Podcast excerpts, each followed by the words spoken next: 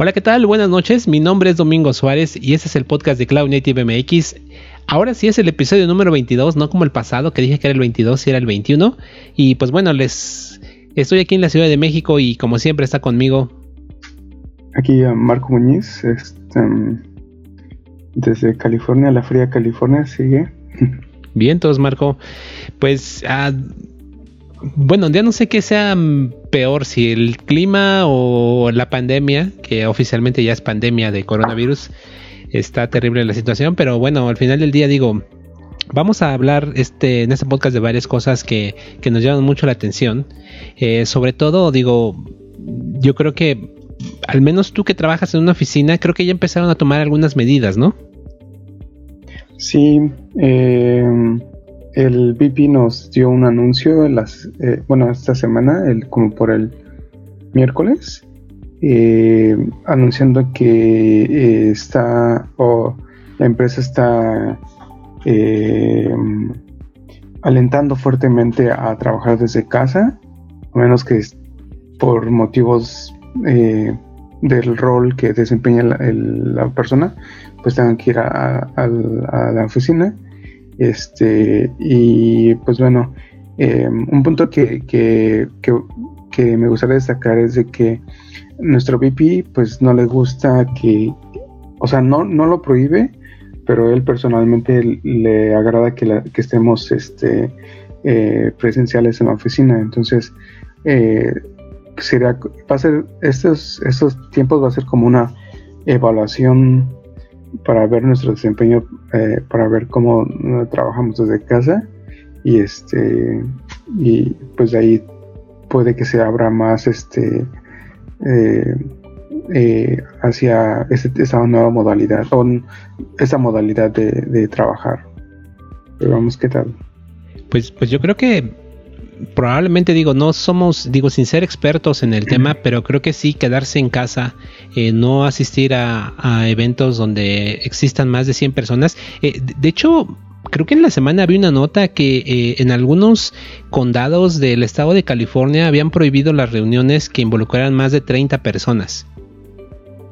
Um, sí, uh, hubo ahí por ahí anuncios que no me acuerdo exactamente el número de personas, pero que estaban eh, alentando a la población a no concentrarse este, en lugares este, donde haya mm, pues muchas personas.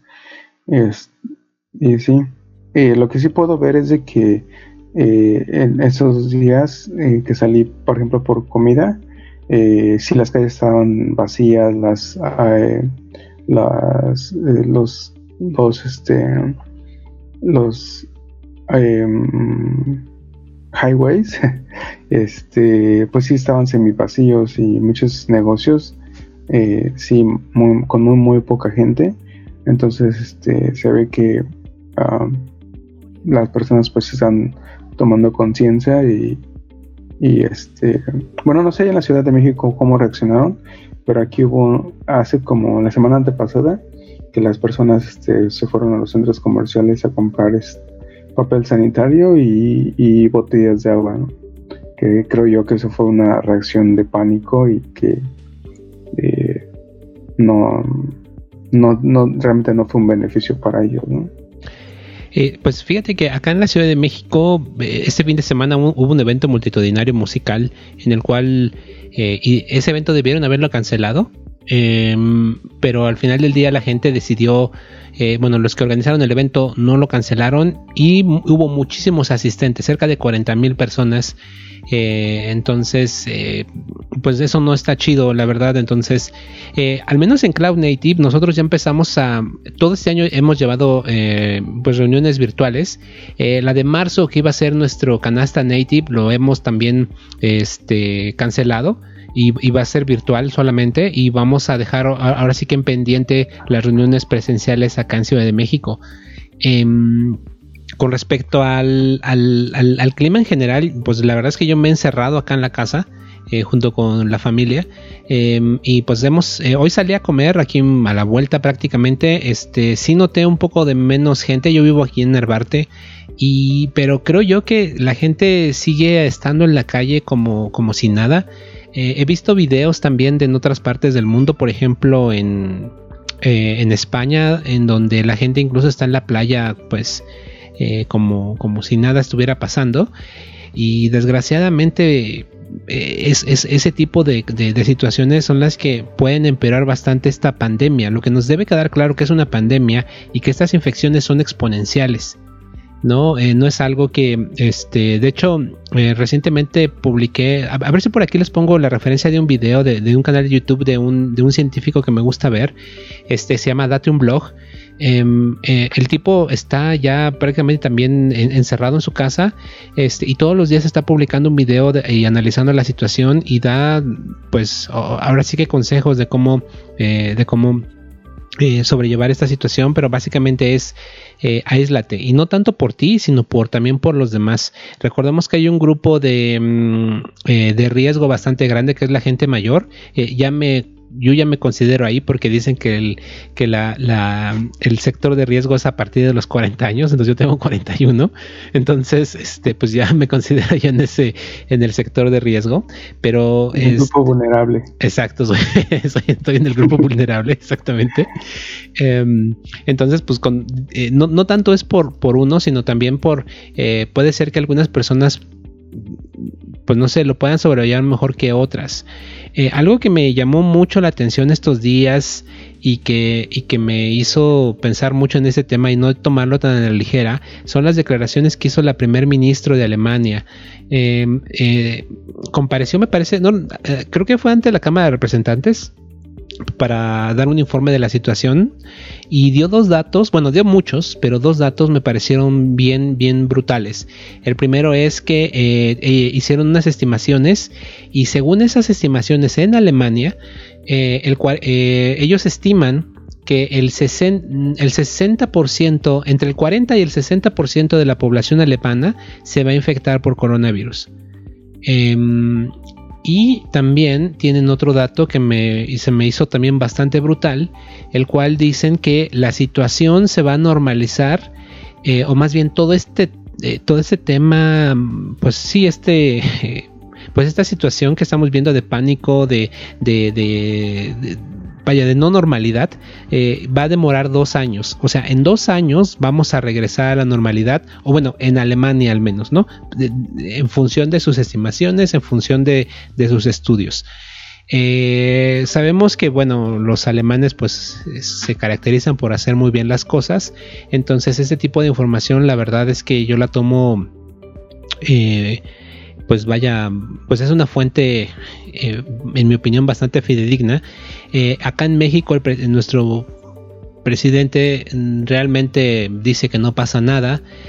Eh, o al menos no lo dice de una forma más, este, más categórica, incluso dice que nos demos abrazos, así literal en una de sus mañaneras dijo, dense abrazos, no pasa nada.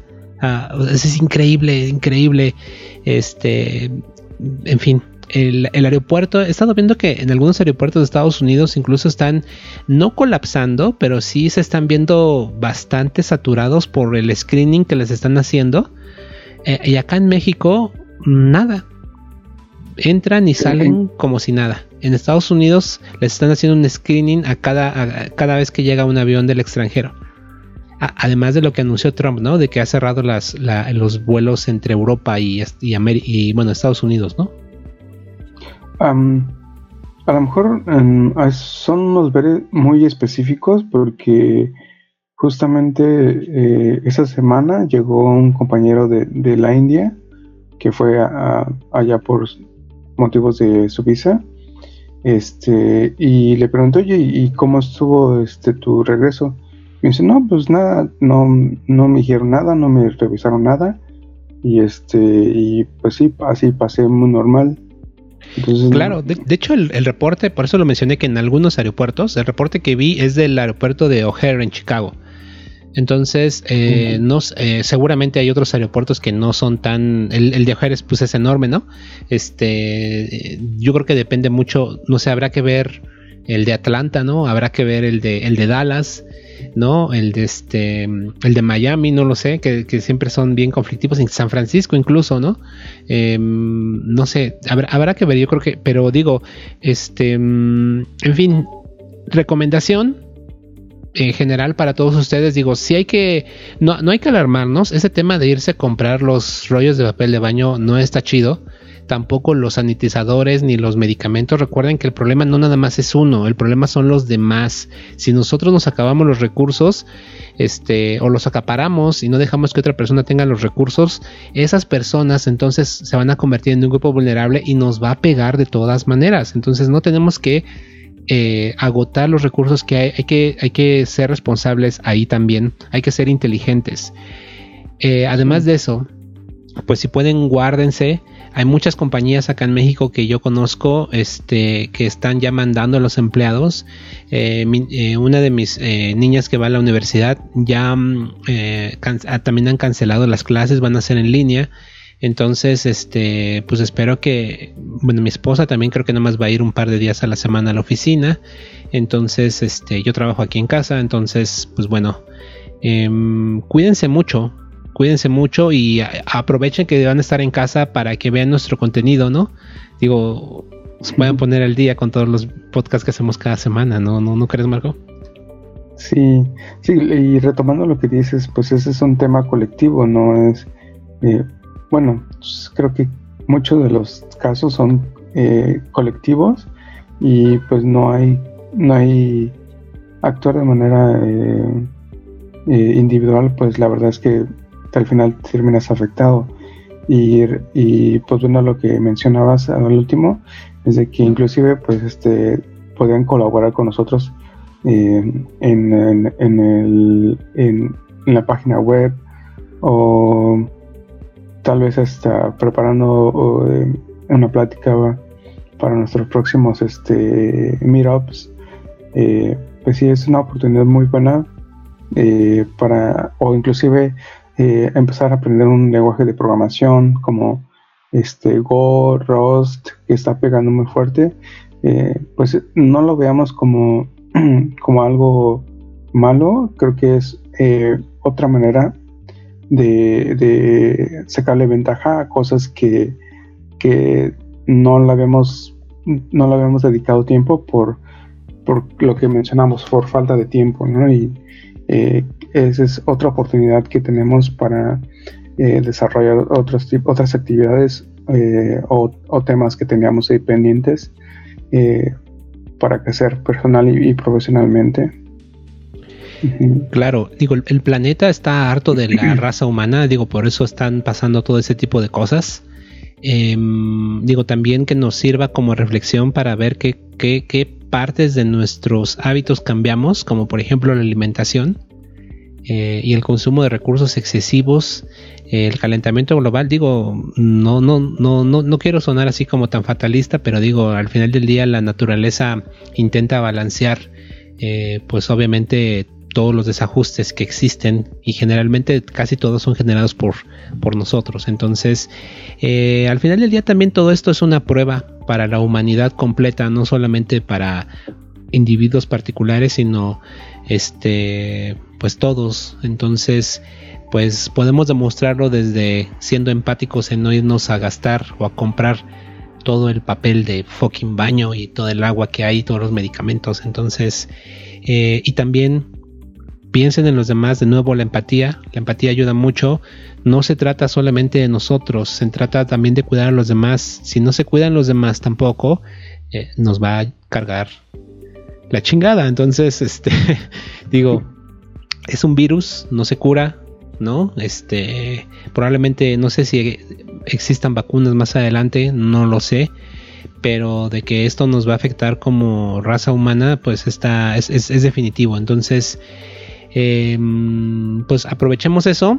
Este, no, veámoslo como mencionaba una oportunidad y hay muchas cosas que podemos hacer en casa, ¿no? Hiciste una, una recomendación interesante, Marco, y pues bueno, eh, la muestra es que nosotros lo que podamos hacer, que es justamente participar en generando algo de contenido, eh, tratando de informarlos y de entretenerlos, ¿por qué no? Este, pues también sería como una pequeña aportación, eh, sé que es mínima, ¿no? Pero creo yo que pues si los podemos acompañar una hora al menos, ¿no? Este, en este podcast hablando de algo interesante y que les dé pie para que ustedes investiguen y no se aburran en casa, creo que eso, eso vale mucho la pena, ¿no? Por supuesto, sí. Bien, entonces, pues bueno, esta vez no elegimos, ya sí vamos a comenzar. Esta vez eh, tratamos de no mancharnos con los temas porque la vez pasada fue el podcast más largo de todos los tiempos, entonces vamos a ver si lo podemos hacer de al menos de 30 minutos. No lo creo, pero esta vez traemos un poquito menos de recursos, pero veamos qué tal, ¿no, Marco? Sí, a ver, esperamos que ahora sí no nos manchemos. Bien, entonces, pues bueno, encontré una nota muy interesante eh, en el blog de la empresa Solo o Solo.io. Eh, esta empresa me llama mucho la atención porque están haciendo un buen de productos y es una empresa muy muy joven eh, y de hecho llegué a este blog post debido a un tweet de Kelsey Hightower. Kelsey Hightower hizo la mención de esto y básicamente que ellos están anunciando, este, hemos hablado antes de que, bueno, eh, e-, Envoy y tanto Istio van a permitir añadir em, la capacidad de eh, que nosotros podamos definir pues o cambiar el comportamiento con scripts de WebAssembly, ¿no? Em, y pues obviamente necesitamos un lugar en donde existan o donde pongamos estos plugins, ¿no? O estas extensiones. Y para eso es el WebAssembly Hub. Entonces en el WebAssembly Hub, pues bueno, es básicamente lo están, es una versión que están sacando la gente de solo IO. Y pues bueno, aquí están comentando de por qué es importante, este, por ejemplo, este, trabajar en que eh, la experiencia de los desarrolladores pues sea mejor, este, la integración que tienen con Istio, recordemos que Istio, esto está principalmente enfocado para Service Mesh, es decir, que podamos hacer extensiones al Service Mesh con WebAssembly y las podamos desplegar a un hub para que desde ahí las podamos distribuir, ¿no? Algo como muy parecido a lo que solemos hacer con las imágenes de contenedores, ¿no? Entonces creo que ahí el ecosistema está creciendo y hemos hablado ya en otras, en otras emisiones antes del podcast sobre WebAssembly que está tomando mucha fuerza aquí y creo yo que vale mucho la pena no perder la pista a este esfuerzo que está haciendo solo yo y seguramente varias compañías lo, seguirán próximamente. Sí, y también este las mejoras que también le da a Istio, este toda esta tecnología de WebAssembly, pues parece que es muy buena para el ecosistema. Nice, pues bueno, ahí está la liga. Nuestro siguiente recurso. Sí, y eso es justamente lo que veníamos platicando de, sobre todo de la, de la actual pandemia y es este el, trabajo desde casa.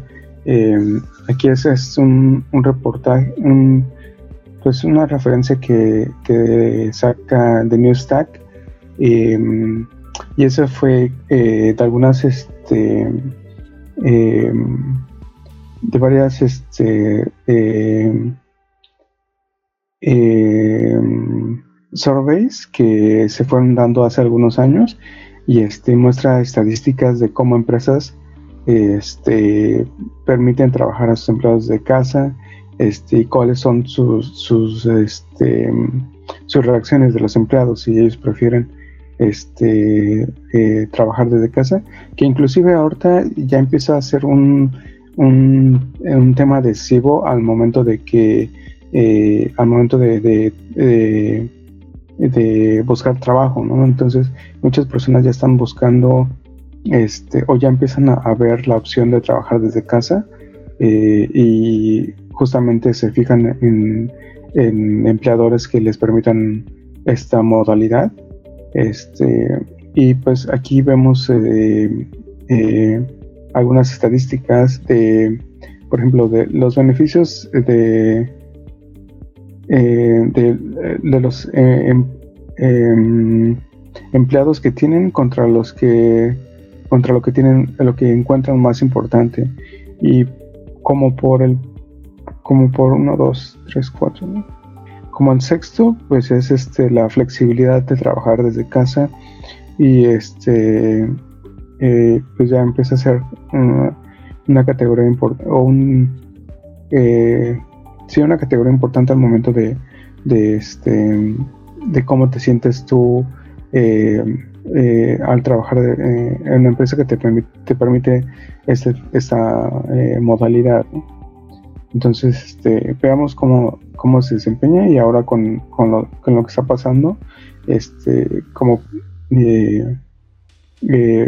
pues sí, pues es un, un cambio de mentalidad porque creo yo que muchas personas no estamos como tan acostumbrados a, estar en casa tanto durante el día y este y pues tal vez el, desempeño pues al principio no va a ser tan bueno pero pues eh, como todo al final nos acostumbramos y podemos este eh, sacar buen provecho de, esto eh, por ejemplo para transportarte pues esto al menos es que mm, una hora, una hora y media, y eso lo puedes aprovechar en algo más, ¿no? Sí, claro. De hecho, creo que lo que mencionabas de, de tu, del VP, de la empresa donde trabajas, que pues antes de la pandemia no lo consideraba y ahora pues ya lo, lo está, bueno, más bien ya prácticamente dijo, mm, háganlo, ¿no? Eh, creo yo que es parte de las, eh, a eso me refería con las oportunidades que tenemos como humanidad. Eh, afortunadamente mucho de nuestro trabajo que hacemos en tecnología pues, puede, ser remoto, ¿no? Este, podemos ya evitar tantas juntas, necesitamos cambiar la forma de trabajo. ¿No? Entonces, sistemas de mensajería son muy importantes, ¿no? Em, em, y, yo creo que podríamos incluso, incluso aquí en esta, en, estos eh, resultados de las encuestas mencionan que eh, incluso la gente puede en ocasiones, al menos un tercio, dice que trabaja hasta un poquito más del tiempo eh, que habitualmente trabajan. Y, yo creo que en muchos escenarios, aquellos que son bastante responsables, pueden incluso también hasta mejorar su performance. Eh, fíjate que en estos días, que bueno, mucha gente en Twitter ha estado comentando cosas al respecto del trabajo remoto. Eh, no recuerdo quién lo mencionó, pero un tweet que me gustó mucho es de alguien que dijo: Este, si los están mandando a trabajar desde su casa, eh, échenle ganas, échenle ganas para que esas empresas vean que el trabajo desde casa es productivo y no es de que este pues la gente le gusta perder el tiempo trabajando desde su casa, ¿no? Porque hay personas que a lo mejor no se habitúan a trabajar de esta forma, ¿no? Y a lo mejor son pudieran ser menos productivas. Eh, eso me pareció un muy buen consejo, ¿no? Es decir, porque ¿qué, va a ocurrir si es que eh, en algún momento las, bueno, cuando las condiciones se normalicen, podemos pedir de vuelta trabajar desde casa. Tú lo mencionabas hace un momento. En algunos casos, trabajar desde casa se convierte en un criterio para aceptar una oferta de trabajo, ¿no? Porque tenemos muchos beneficios, eh, los que tenemos eh, el, privilegio, ¿no? De trabajar desde casa. Entre ellos, la salud, en mi opinión, por ejemplo, desde que estoy trabajando, bueno, trabajo ya desde hace bastante tiempo desde casa, pero desde que me decidí a tener un estilo de vida más saludable en cuanto a la dieta, en cuanto a la comida, este, mis condiciones de salud han cambiado muchísimo. Eso en ocasiones no puedes controlarlo cuando vas a la oficina. Es un poquito más complicado. Entonces creo yo que podemos aprovechar ese tipo de cosas. Entonces eh, está, está, muy bien este estudio y, es súper oportuno debido a la situación que estamos viviendo. ¿no? Entonces eh, ojalá que muchas empresas eh, pues puedan podamos aprender todos de esto, ¿no?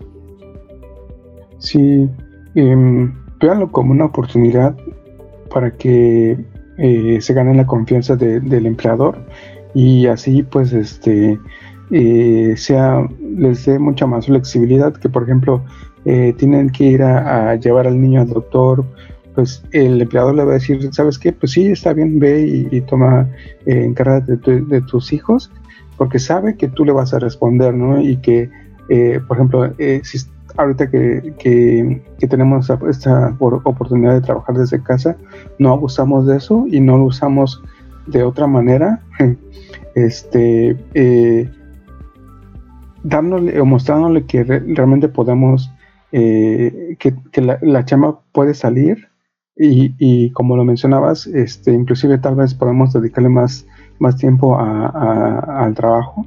Eh, pues eso le va a dar confianza a los empleadores o a las, a las empresas y pues sabes qué pues yo veo resultados muy positivos este y de ahí puede, puede darse una mejor flexibilidad que te permita como lo mencionabas vivir una vida más sana no que por ejemplo pues si, si estabas acostumbrado a levantarte a las cinco y media, seis de la mañana, este, para este, transportarte, pues usa, síguete levantando a esa hora y tal vez ve a correr o, o haz algo este, que sea sano para tu salud y la de tu familia.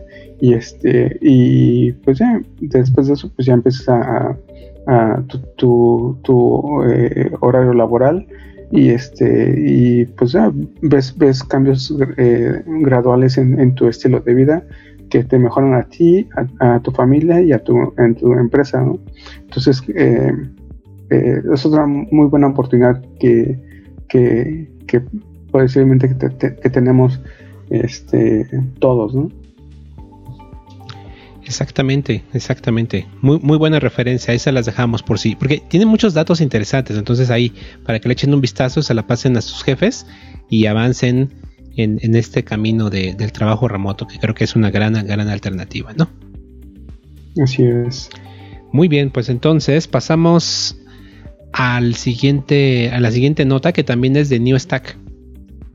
Así, y justamente con lo que nuestra primera nota, que es em, de los el hub para WebAssembly Modules, eh, la CNCF lanza un otro hub que es este para paquetes de Kubernetes. Y esto es como de una forma más general.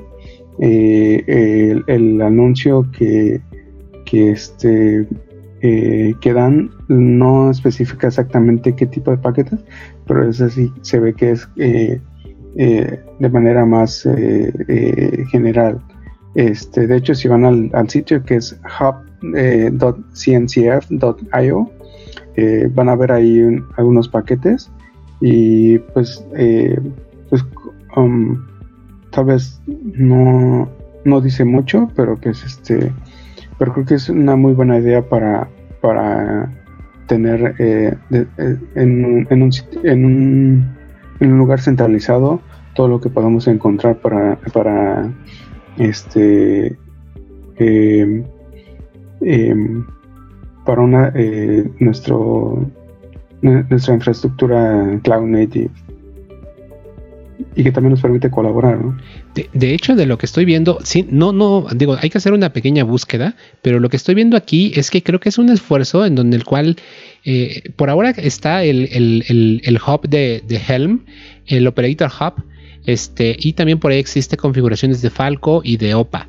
Entonces, como que hay muchos, muchos orígenes, ¿no? Hay muchos este, orígenes de, de tipo de, pues, de paquetes entonces, esta es la idea de la CNCF, ¿no? Como que tener un punto central en el cual podamos encontrar alguno de estos paquetes, ¿no? Entonces, de hecho, déjenme ver si le pongo, no sé, voy a ponerle aquí my, MySQL. Oh, perdón, no sé escribir MySQL.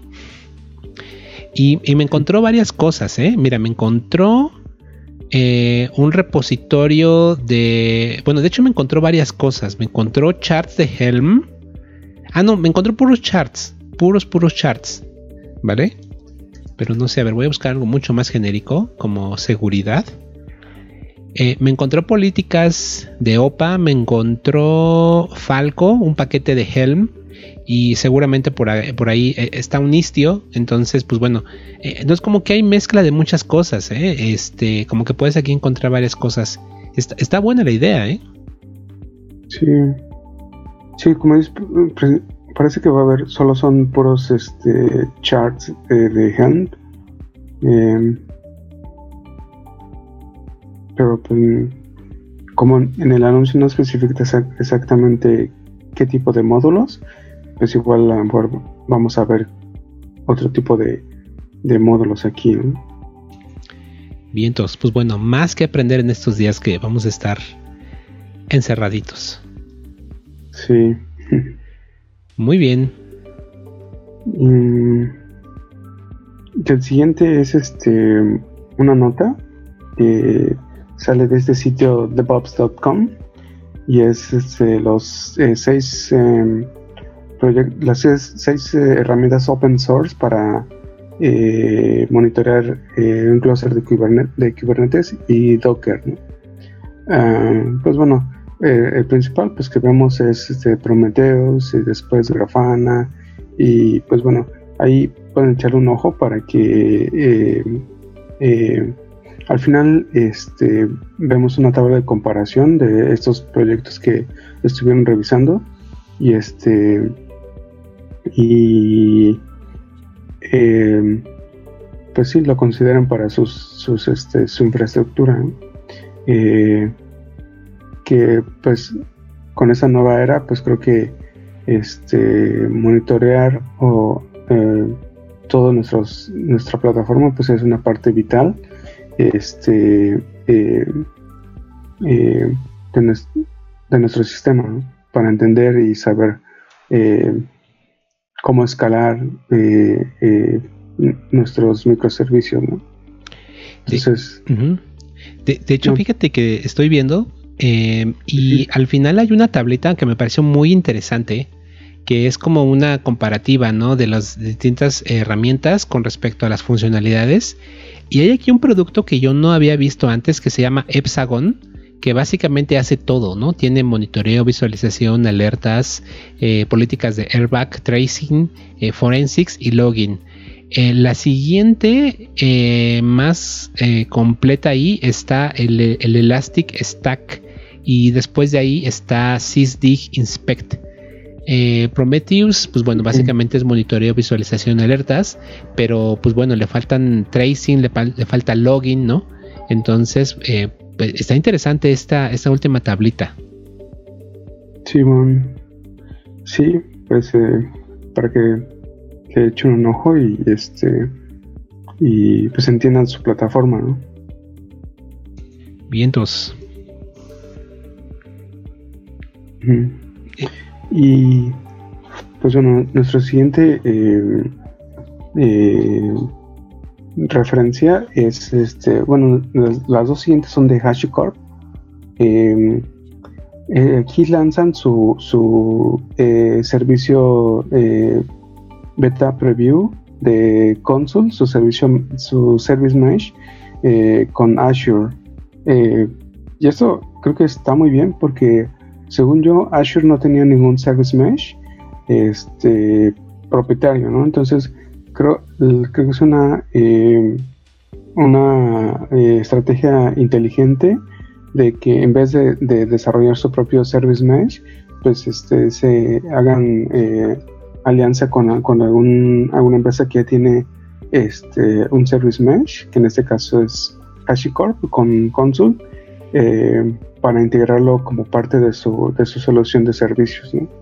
Eh, y pues bueno, creo que ahí va a haber una, eh, eh, una interacción, interacción interesante para, para crecer en, ambas partes, ¿no? tanto Azure como Consul, para, por, ejemplo, desarrollar, desarrollar nuevas este, características y pues lo veamos más en el, en el ambiente del Service Mesh. Azure se está, vaya, se está robusteciendo fuertemente y eh, de hecho creo que es la segunda más fuerte, ¿no? Después de Amazon. Así es. Entonces, pues bueno, sigue enriqueciendo su, su ecosistema. Bien por ellos y bien por HashiCorp, que básicamente todo lo que hace HashiCorp es una chingonería, la verdad. sí. Muy bien. Y la siguiente de HashiCorp, ¿qué tenemos por ahí, Marco? Ah, bueno, eh, pues realmente eh, están aquí compartiendo los videos de lo que pasó en su, en su, em, eh, en sus, en, febrero ellos organizaron un evento que llamaron los Hashi Talks y pues, bueno es realmente la lista de, de los de las acciones que ellos consideran como más, eh, bueno, favoritas para ellos. Y pues sí, vemos eh, bastante eh, bastante eh, contenido. Y pues ah, principalmente con este con eh, Terraform y también ahí eh, vemos este Bolt y, y Console, que es, son de los tres productos que, que, hay más contenido en estos, de esos videos. y pues bueno, otro recursos más para para aprender acerca del ecosistema eh, Cloud Native. Así es, pues bastantes charlas. De hecho, lo que estoy viendo, eh, este evento, digo, eh, nos equivocamos nosotros al no mencionarlo antes porque así fue en febrero y tuvo un éxito tremendo, ¿no? Tuvieron 10.000 asistentes, ¿no? 10.000 personas que se anotaron en línea a ver todo este contenido. Fueron 24 horas consecutivas de contenido. O sea, fue pensado como para que llegara todo el mundo, ¿no? Entonces, este, eso estuvo muy chingón. Sí. Creo que ahora ya es vital que se graben las sesiones eh, eh, para ser vistas después o que inclusive los descargues, los pongas en tu teléfono y cuando vayas, eh, bueno, ahora ya no, ya no es camino a tu trabajo, sino lo, reproduzcas este, el, cuando tengas un, chance, ¿no? creo que es una otra manera eh, que nos permite todo esto, eh, la era tecnológica, en la cual estamos viviendo. Este, y pues tomar, tomar ventaja de esto, pues es, es este, pues es, es muy bueno y, y pues sí, flexible. Excelente, pues vámonos al siguiente recurso que tenemos por ahí, de tu empresa favorita. bueno, este, pues sí, esta vez viene eh, AWS y lanzan un, su, em, su eh, eh, imagen virtual que le llaman Bottle Rocket y realmente lo que es es lo que, lo que ellos dicen es este es una pues es una imagen que está optimizada para correr contenedores y pues eh, se enfoca más a, tener eh, como em, instalado ya paquetes para que eh, que, se, que, le, que le den más este em, que aproveche más el, al momento de que corramos nuestros contenedores en esta en esta imagen que por cierto está basada en Linux este, y pues, eh, pues sí, eh, cada vez, bueno, creo que ya, si no es que la mayoría de, nuestra infraestructura, pues ya la tenemos en, contenedores y este, y pues sí, mucho, eh, muchos de los esfuerzos de, las empresas, pues es para darle más soporte a, a, esta, esta nueva forma de, de, cómo corremos nuestras aplicaciones. Vientos. De, hecho, fíjate que estos días, eh, lo iba a poner en el guion del podcast, eh, he estado investigando de qué ha estado haciendo Amazon, porque en podcasts anteriores hemos hablado de que Amazon no contribuye tanto al open source como lo hacen otras empresas de su, de, su tamaño. Eh, y he estado investigando de qué ha estado haciendo y encontré cosas bien interesantes. para el próximo podcast les voy a poner unos tweets que encontré y unos videos de YouTube, porque algo que está contribuyendo mucho, sobre todo el equipo de XS, es en Containerd y la integración que tiene mm. con, em, con Firecracker. Están contribuyendo muchísimo ahí y obviamente están mejorando eh, el tema de Containerd. De hecho, hay un video que vi de Containerd. Este, a ver si les pongo por aquí abajo el video. Este, o, lo comentamos en el próximo podcast. Eh, está increíble porque empieza con una descripción muy detallada de todo lo que hacen. Entonces, pues bueno, qué, bueno que Amazon siga pues eh, contribuyendo al open source, en este caso con este proyecto. Este, y pues bueno, creo que ahí hay mucho, mucho camino por delante todavía. Sí. Um, pues bueno. Y llegamos a los repos chicones de código, güey. sí. Eh, y para variarle, vamos a hablar de un proyecto de Rust que me pareció súper interesante, eh, que básicamente es una implementación que tienen eh, en Rust para hablarle a gRPC. ahora, fíjate que llegué a este repositorio por justamente lo que he estado revisando de este de, Amazon porque eh, básicamente hay un pequeño componentito dentro de mm, eh, déjalo reviso por aquí para no decir una tontería sí aquí está eh, hay un proyectito un subproyecto dentro de Containerd que es principalmente este. Entonces este es uno de los primeros proyectos que se tienen en Containerd que está escrito no en Go, sino en Rust. Entonces Rust empieza a abrirse camino y esta es una biblioteca para que podamos utilizar. Eh, eh, es una versión eh, muy, muy optimizada de gRPC. No es como tal gRPC, se llama TTRPC que es una implementación de gRPC para entornos de muy baja memoria. Por eso lo están ocupando en Containerd, porque el, container runtime debe tener la menor carga posible. Entonces, este, esto lo están implementando con, con Rust. Este, seguramente a lo mejor no lo vamos a usar para desarrollar aplicaciones, pero me parece muy interesante eh, esto que están haciendo y cómo funciona. Entonces, si también queremos echarle un vistazo a un proyecto, tiene apenas 53 commits. Entonces seguramente también es poco el código, podemos eh, tratar de entenderlo un poquito más para aprenderlos. Entonces espero que les guste este repo chingón. A mí me encantó. Y estos días que voy a estar por acá encerrado en la casa, pues voy a dedicarle más tiempo a echarle un vistazo a esta cosa que me gustó bastante. Simón, y pues vemos ahí cómo eh, Rust sigue, sigue pegando o, eh, o apareciendo muchos en proyectos. Y pues no que no sea raro después de que eh, ya sea parte natural o normal de, nuestro de, herramientas que, han, sido implementadas con este lenguaje que se ve muy prometedor. Este sí muy buen muy buen repo mix muy chido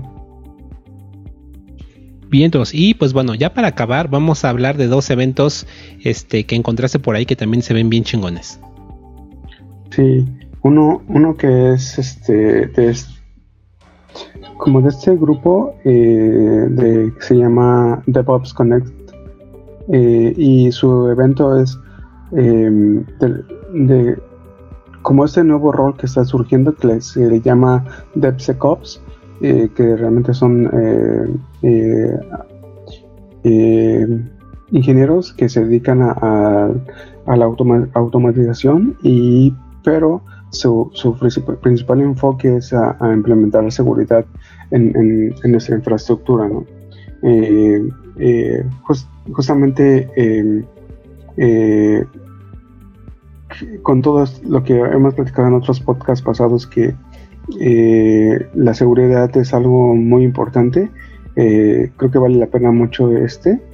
y la verdad es que es este en línea, entonces es el día 26 eh, de 10 de la mañana a 5 de la tarde del, del, del, del, este, tiempo este. Este, y creo que para tiempos no será el mismo, ¿no? O es una hora más para el tiempo central.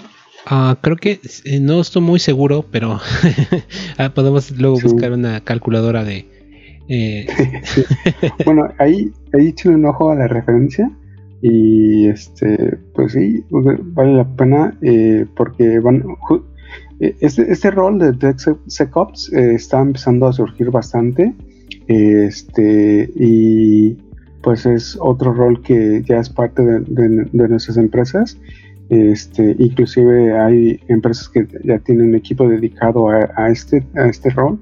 Y este y pues sí para que aprendamos un poco más de cómo asegurar eh, nuestros recursos en nuestra infraestructura eh, y, tal vez hasta hacerlo de, manera este, automatizada entonces este, pues vale la pena